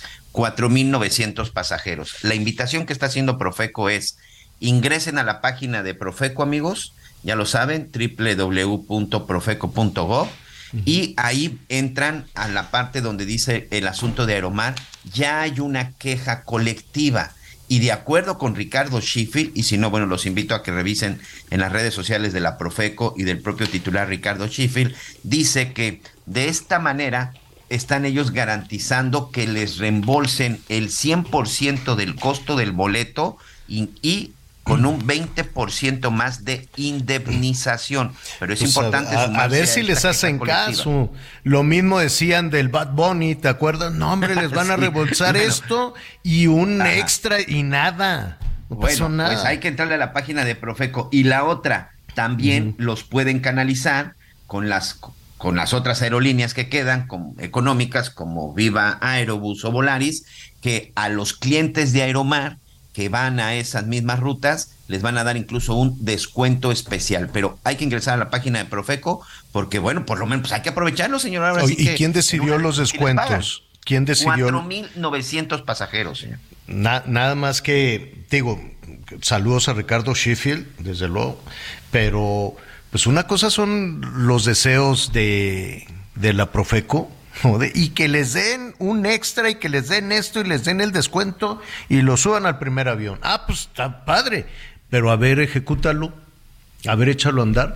Mira, ahorita que nos decía el, el piloto, y así muy rápidamente, que han tronado cuántas, dijo 15 o 17 empresas de, de aviación, algunas regionales, algunas más grandes, desde, desde antes de Mexicana, eh, fueron, fueron tronando algunas grandes compañías aéreas icónicas todas, ¿no? Y dice, es casi casi una por año, algo terrible. Y, eh, y sí, pues tiene que ver todo, tiene que ver la capacidad, la administración, el empeño que le puedan poner los empresarios, los dueños, pero también es cierto que tiene que ver mucho el, el- el- la erosión escondida en cada boleto de avión. Y cuando digo la erosión escondida es una cantidad de impuestos, Miguel. Si te Sí. pones a revisar tu boleto de avión, le pagas a, bueno, te sale carísimo por impuestos, más el impuesto del combustible, más el impuesto por el uso del aeropuerto, más el impuesto porque eres extranjero o porque eres nacional o porque llegas o porque te vas. O sea, es un pagadero de impuestos al gobierno del que nada se sabe tampoco. Y ahí no hay ninguna responsabilidad. Toda la responsabilidad dice, no, es que no supo administrar. Ah, caray, y entonces tú como autoridad no tienes realmente nada que ver en esto. Absolutamente nada que ver. Yo siento que sí, sí han tronado tantas empresas. Y ahora, pues imagínate, ya vienen las elecciones. ¿Tú crees que el próximo presidente o presidenta de este país que se reconfigura cada, cada seis años sabe de este negocio al que vayan a poner ahí? Yo creo que no. Vamos a una pausa. Conéctate con Javier a través de Instagram. Arroba Javier-Alador. Sigue con nosotros. Volvemos con más noticias. Antes que los demás. Todavía hay más información. Continuamos. Muchas gracias, regresamos, regresamos con más información y la Secretaría de la Defensa Nacional ya repatrió los restos de Proteo, este elemento canino, este efectivo canino que estuvo en Turquía prestando sus servicios en el rescate de sobrevivientes después de este terrible terremoto y mucha atención, ¿eh? porque de acuerdo con su cuidador, Proteo falleció por el largo viaje y las condiciones adversas del clima en ese país. Entonces, pues mucha atención porque aquí precisamente en una entrevista pues con un especialista ya adelantaba que pues se ha estado fallando en ese sentido y sobre todo en el cuidado de estos elementos del cuerpo canino de rescate de la Secretaría de la Defensa Nacional. Y con esto vamos a hacer un recorrido por el interior de la República. El Servicio Meteorológico Nacional informó que para hoy el Frente Frío número 33 originará rachas de viento de muy fuertes a intensas en el noroeste y norte de nuestro país. En los estados de Baja California, Coahuila y Nuevo León se esperan vientos con rachas de 70 a 90 kilómetros por hora y tolvaneras. En el Golfo de California se esperan vientos con rachas de 50 a 60 kilómetros por hora y en Baja California Sur, Sonora, Chihuahua, Durango, Zacatecas, San Luis Potosí y Jalisco se esperan vientos de 40 a 50 kilómetros por hora y posibles tolvaneras. Por otra parte, en Tamaulipas y Veracruz se prevé evento de norte con rachas de viento de 70 a 90 kilómetros por hora, situación que se extendería durante la madrugada del viernes hacia el Istmo y Golfo de Tehuantepec, informó Ángel Villegas. El mal clima que ha azotado en los últimos días al estado de Chihuahua y gran parte del norte del país, lamentablemente ya dejó una víctima mortal. Se trata de un menor de 10 años de edad. Quien murió tras caerle una barda encima como consecuencia de las fuertes rachas de vientos. También ha provocado la caída de árboles y las láminas de los techos de varias viviendas en la capital y también en otros municipios. La Coordinación Estatal de Protección Civil ha pedido a los chihuahuenses y a la gente que circula en las carreteras que extremen precauciones. Se ha cerrado, por ejemplo, en algunos tramos el cierre que va del puerto de San Luis a la carretera que conduce a Llanos y también hacia Agua Prieta, Sonora, sobre todo por la caída de nieve y agua nieve. Por favor, a extremar precauciones. En Tamaulipas, la tapa de huevo con 30 piezas ya se vende hasta los 100 pesos, lo que genera un duro golpe a la economía familiar, así como a los vendedores, pues las ventas han bajado hasta en un 40%. Así lo aseguró el empresario Ramón Gómez Narváez, quien no descartó que este producto siga la alza en los próximos días debido a la gripe aviar que se registra en otras partes del país y del mundo, así como también la temporada invernal. Para el Heraldo Radio desde Tamaulipas, Carlos Juárez. No, pues qué barbaridad. Saludos allá en, en Tamaulipas. Tres pesos, a tres cincuenta cada huevito. Tres pesos con treinta y tantos, tres cincuenta, ciérrele. Si estamos hablando de que ya supera los 100 pesos el cartón de 30 huevos, pues no, no hay forma. No hay manera. O sea, a ver, Miguel, desayunaste huevo hoy. No, señor, fíjate que no. sí, no. La verdad es que no, no lo he ido, no lo he ido a surtir. Por acá anda alrededor de los 80, 85 pesos. Qué cosa tan monstruosa. Porque, a ver, si usted se desayuna dos huevitos, ¿no? Échele dos huevitos. Y si quieres huevito ranchero, pues tienes que comprar chile, chile serrano que está como loco, chile, tomate, cebolla, la cebolla sube y baja cada rato.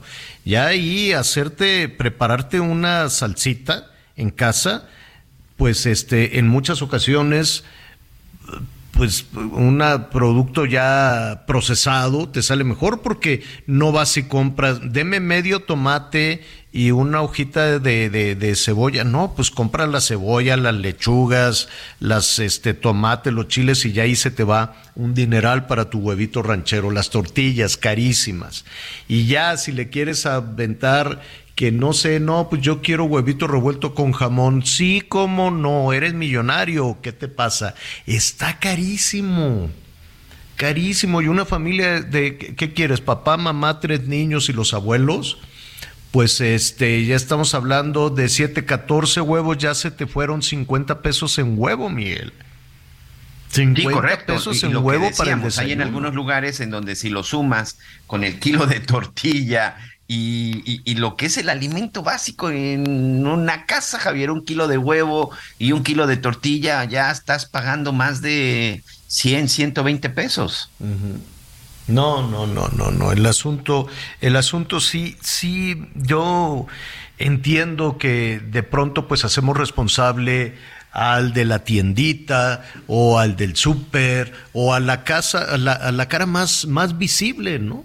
Y en muchas ocasiones, fíjate tú lo, lo injusto de toda esta situación de que no alcanza el dinero, de que las eh, familias pues están, caen en, en, pobreza. ¿Sabes quién es el principal responsable cuando le preguntas a la ciudadanía? El, el empleador, el patrón que a su vez pues está batallando para mantener la nómina, para subir sus, eh, sus propios ingresos, batallando con el SAT, batallando con los impuestos, porque, eh, a ver, genera cuatro, cuatro empleos y lo más gordo que tienes que arrastrar es eh, todo lo que le pagas al gobierno por generar empleos, Miguel porque, ah, te cae el inspector y que la licencia de esto, la licencia del otro, toda la corrupción para abrir el negocio, y luego pues en cinco minutos ya te cae el Seguro Social, y luego el Infonavit, y luego el SAT, y luego, o sea, es un pagadero, es, eh, eh, olvídate de mantener a las cuatro o cinco familias que generes con esa, con, con la apertura de ese negocio, tienes que mantener al gobierno que es no tiene límite en todo lo que te pide. Te ahoga, te asfixia, los gobiernos truenan porque tienen que cargar sobre sus, sus, hombros a un gobierno ineficiente que no te ayuda a salir adelante. Y además de eso, además de todo lo que tiene que batallar el empleador, pues resulta para las trabajadoras o los trabajadores que ese empleador es el responsable de tu desgracia. Y cuando le dices, oye, ¿es el empleador el malo? ¿No será el gobierno? No, el gobierno me da dinero, eh, lo que a completo con lo que mal me paga mi patrón, luego voy y me forma, me formo y me lo regala. Ándale si vas. El gobierno no regala nada, primero porque no es suyo. Primero porque no es del gobierno, es de los ciudadanos. Y no hay dinero este rico, no hay dinero con, no hay gobierno con dinero, que no se nos olvide. Exacto. Y entonces va, no, pues mira, es que ya me dieron para mi muchacha, me dieron para mi hijo, ya me dieron para no sé qué. Y pues ahorita que están en las urgencias ya de las elecciones, pues a ver, exprímele de donde sea, sácale de donde sea, porque necesitamos repartir más dinero porque vamos a ser los buenos de la película. Oye, pero tu política económica, esto, lo, todo aquello que has hecho mal para generar el bienestar, ah, no, eso no importa porque yo regalo el dinero. Que el malo sea el empleador, que el malo sea el, el patrón, que el malo sea el que está dando los empleos, que el malo sea el de la ventanilla, el de recursos humanos, el que, el que te da el dinero, ese va a ser el desgraciado que es el culpable de todos los males. Pues sí, desafortunadamente de pronto esas pueden ser las, las percepciones, ¿no? No, no, no, no alcanza a llegar más allá de la visión más inmediata. No siempre es así, me queda claro que no siempre es así, pero, pero sucede. Y bueno, pues todo salió por este tema de nuestros compañeros corresponsales allá en Tamaulipas, tres, tres tres, eh, más de tres pesos, casi tres pesos con cincuenta cada huevito, pues a dónde vamos a parar, como diría el Buki, ¿no? Qué barbaridad, qué barbaridad. Oiga, eh, bueno, eh, pues sí, abríguese también porque estamos, se nos olvida, em, porque está ya soleadita la, la, la Ciudad de México, ya están floreciendo, al ratito van a estar las jacarandas a todo lo que dan y estamos pues ya con este clima que se va a quedar así, se pasma el clima en la Ciudad de México, ya no sube ni baja, ni sube ni baja, nos quedamos así este prácticamente todo el año. Después por allá en el sur sureste ahorita tienen aguaceros, al rato les van a venir unos calorones, pero todavía falta. Todavía todavía falta. El mes más caluroso para el centro del país que no para todo el país, digamos que para la zona metropolitana del Valle de México. Ahorita que estamos febrero, febrero, marzo, abril, mayo. En tres meses vamos a tener las temporadas más, más cálidas. Mayo es el, el mes más caluroso para la Ciudad de México, para el norte del país, pues espérate al verano, ¿no? Ahorita todavía en el norte seguirán batallando, tienen el Frente Frío número 33, que eh, ya decíamos esos ventarrones, qué bárbaro, Miguel, te escuchaba, le eh, se tumbó la barda el viento. Y se murió este muchachito, 10 años, qué barbaridad. Sí, sí, sí, sobre todo mucho cuidado, mucho cuidado en las carreteras, mucho cuidado sobre todo en esta zona de, de Chihuahua, de Sonora, con las, con las heladas. Tenemos que decir, en México hay muy pocos vehículos, hay muy pocos automovilistas que estamos preparados para este tipo de temperaturas y de pronto pues nos confiamos y una carretera congelada se convierte en una pista de patinaje y es extremadamente, extremadamente peligroso. Y si de en una de esas se nos queda el vehículo averiado con unas bajas temperaturas, no, la verdad no hay que arriesgarnos, hay que hacer caso, hay que extremar precauciones y lo más importante, hay que seguir pues las informaciones en el servicio meteorológico. Este también es otro de los fenómenos que sí podemos ir programando, Javier, y saber cómo va la temperatura, cómo va a estar disminuyendo y sobre todo qué nos espera, ¿no? Creo que sí hay que tomar, hay que hacer mucho caso y las caídas de árboles porque los ventarrones, señor, están a todo lo que dan. Sí, oye, y es eh, increíble seguir hablando todavía de menos 15 si, si cuando estamos a cero, ya en la Ciudad de México hacemos un escándalo, ¡ay! Alerta roja en las alcaldías, vamos a estar a, a uno, a dos, y ya en el cerro, allá donde vivo, pues sí, estamos en ocasiones bajo cero, ya esas temperaturas seguramente no, no, no van a suceder, pero en el norte sí, todavía menos 15, en las zonas serranas, claro menos 15 Chihuahua, Durango y Sonora, entre menos 15, menos 10. Eh, lo cual es ya de muy, muy, muy baja temperatura. Saludos Tijuana, Mexicali, donde van a estar también con temperaturas muy, muy bajas. Hay que abrigarse, no baje la guardia. Todavía nos faltan varios frentes fríos. Este fin de semana va a entrar el frente frío número 34. Así es que habrá que estar muy atento. Oye, este, rápidamente porque eh, ya está la última parte del programa, se nos van aquí acumulando los temas. Miguelón, ¿te acuerdas de aquella señora que que la acusaron de terrorista, de qué, de saboteadora, la que se le cayó el, la del La, charola, dicen las aspas, y cuando dicen las aspas, pues uno se imagina un avión, unas, unas hélices. las hélices de un helicóptero. Las hélices del helicóptero, se le cayó, tiró las aspas, y ahí te imaginas a una mujer cargando una cosa enorme para tirarla ahí y que choque con el tren. No, hombre, a esta señora pues se le descompuso la lavadora ya una lavadora muy, muy viejita, esas de cilindro, ¿te acuerdas? De esas de, sí, de Sí, sí, de las famosas chacachacas, las que traen ahí todavía sus las chacachacas de Ariel y todo eso. Claro, sí. Entonces se le descompuso y el técnico le dijo, mire, es nada más cosa de esto, pero ahorita estoy muy ocupado. Si puede usted traerme la pieza, yo se la pongo, ¿no? Se le descompuso ahí el, el lo que gira pues en el, en el cilindro de la lavadora se va al centro, compra la pieza, que en el centro de la Ciudad de México la verdad es que si encuentras de, de, todo eso es, es por calles. Y así como tú te das vuelo ahí en los almacenes esos donde venden los tornillos y los martillos, todo eso en el centro, bueno, te das un vuelo tremendo.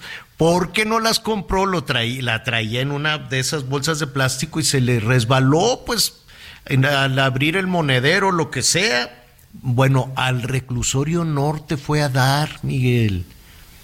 Al reclusorio norte, imagínate además el impacto para el marido, para los hijos, decían, ¿y cómo voy a sacar a mi mujer de la cárcel? Que todo el poder del Estado, imagínate quién le estaba acusando, el gobierno de la Ciudad de México, el gobierno consentido a Palacio Nacional, la Guardia Nacional. A ver, enfréntate a una acusación de ese tamaño cuando eres más pobre, ¿no? ¿Quién se va a enfrentar a la fiscal, a la poderosa fiscal de la Ciudad de México, al gobierno de la Ciudad de México, al gobierno federal y a la policía federal que te lleven preso al reclusorio? Y así se llevaron a esta mujer que no sabía ni qué fregado estaba pasando. ¿Qué, qué cosa tan terrible. Bueno, al tiempo, esto se lo estoy comentando, porque, este, bueno, antes de decirle el anuncio de, Claudia Sheinbaum, esto les afectó a toda la familia.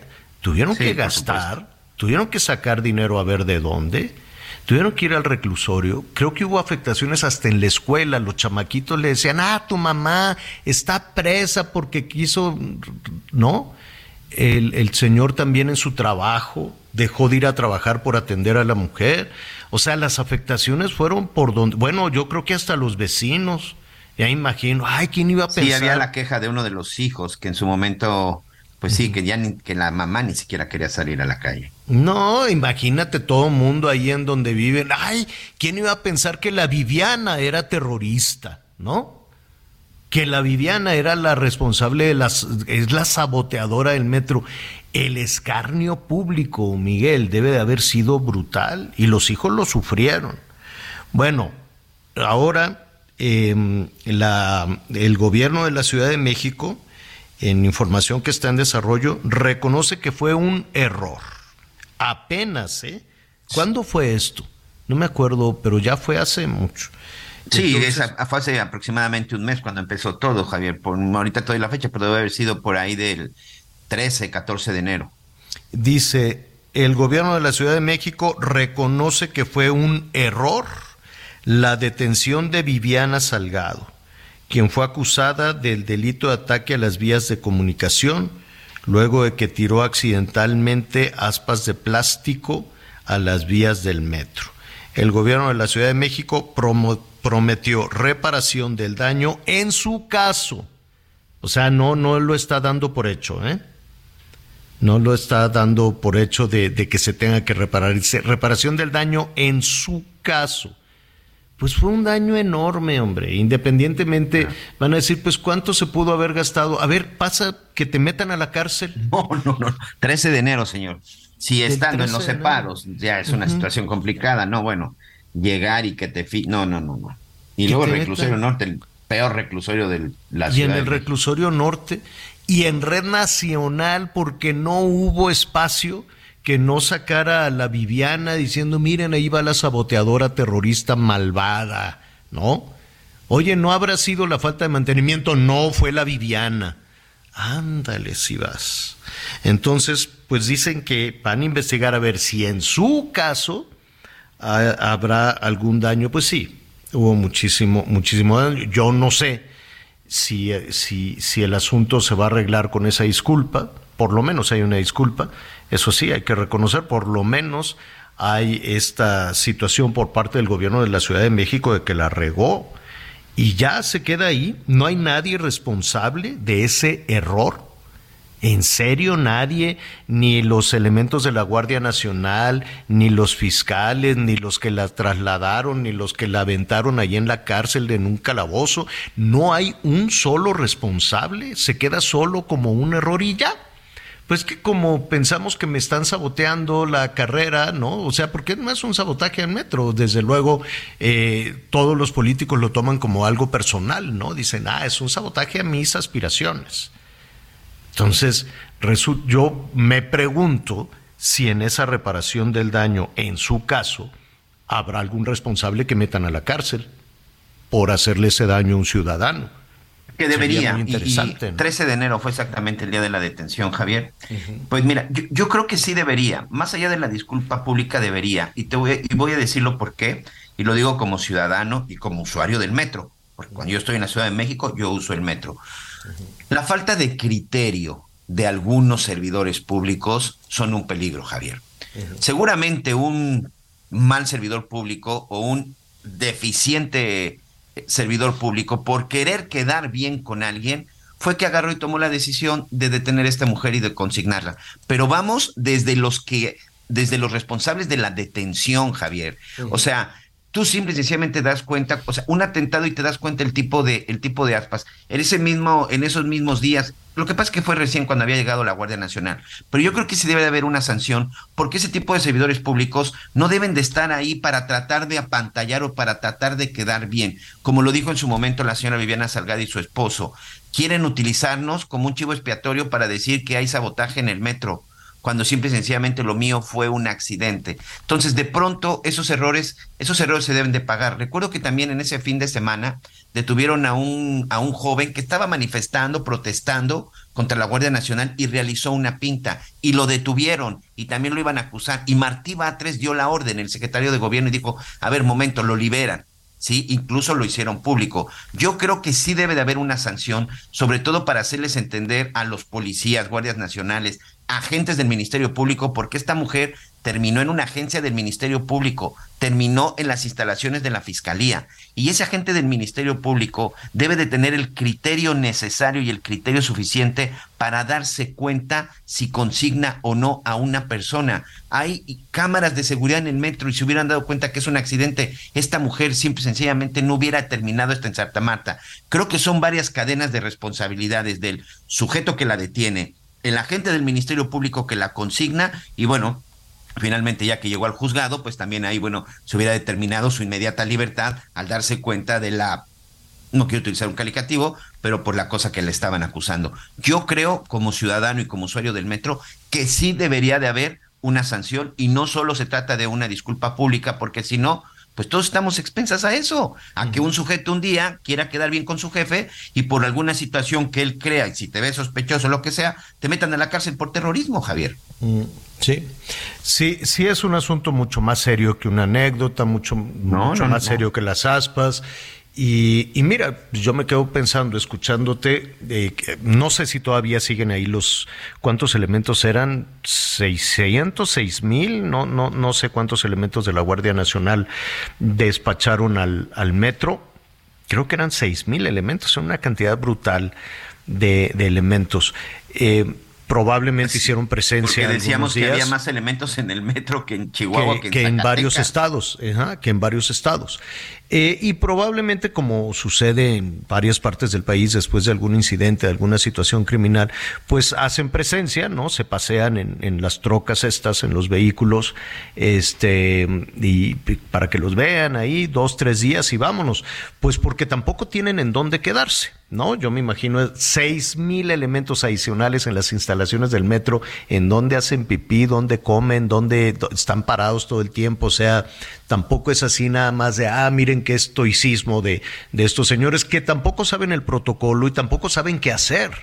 Entonces dicen, hey, esa mujer es la terrorista, pues se la llevaron presa. No hay un protocolo, no hay nada, ¿para qué no hacemos? No, no, no hay una formación de qué hacer, porque son militares que están entrenados para otra cosa. No, no son militares que estén entrenados para reaccionar ante los civiles, ¿no? Entonces, por ahí un, un, un punto. Y otro, ¿cuántos asaltos hubo ese día en el metro y no pasó nada? a cuántas personas le robaron la cartera, el monedero, lo que llevaban, a cuántos ilícitos se cometieron ese día en el metro y pues y, y pues no, no sucedió nada. En fin, ahí está la disculpa del gobierno de la Ciudad de México ya estaremos pendientes de todo esto. Oiga, este Miguelón, te vamos a invitar a comer unos tacos de carnitas el, la próxima semana para que vayas empacando, le digas a la idea y mira, hoy es que día es hoy 16. Correcto. Para el martes 21 aquí Julia y Gonzalo están organizando una taquiza eh, estamos viendo aquí en Azteca dónde, pues, dónde podemos acomodar allá en, en, en, este, en algún lado. Y como tú formas parte fundamental en la historia de hechos, es que el martes 21 está de aniversario el programa. Entonces, este, pues tienes que venir. Y ya está en una edad muy adulta ese noticiero. Sí, no, pero no digas, no digas. Tú prepárate así que hable aquí, no que. Ya, ¿no? ya, ya. Empiezo a que hablar. para salir el, el sí. terminando el programa. Ah. El martes me voy para allá. Chécate es... si hay todavía algo de Aeromar, no sé, algo todavía. A ver qué, a ver qué puedes encontrar. Oiga, pues ya nos vamos. Ya mañana le voy a contar ahí un poquito de ese aniversario. Eh, que nos pone muy contentos a todos. Eh, Anita Lomelía estará con nosotros mañana, está en una misión especialmente asignada y ya nos contará mañana. Miguel Aquino, muchísimas gracias. Señor, buenas tardes, buen provecho para todos. Mm, bueno, ya lo sabe que yo lo espero a las diez y media en Hechos Azteca 1. Se pondrá buenísimo, no se lo pierda. Siga con nosotros en el Heraldo Radio. Me vas a extrañar, me apuesto lo que quieras vas a buscarme y vas a llorar porque tú a mí jamás supiste valorarme. Te vas a acordar de todas nuestras travesuras, pero será muy tarde. Me vas a extrañar. Gracias por acompañarnos en Las Noticias con Javier La Torre. Ahora sí ya estás muy bien informado.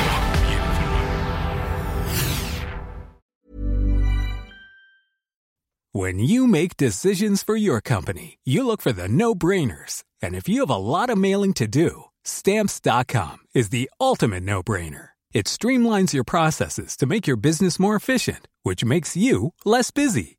Mail checks, invoices, legal documents, and everything you need to keep your business running with stamps.com. Seamlessly connect with every major marketplace and shopping cart.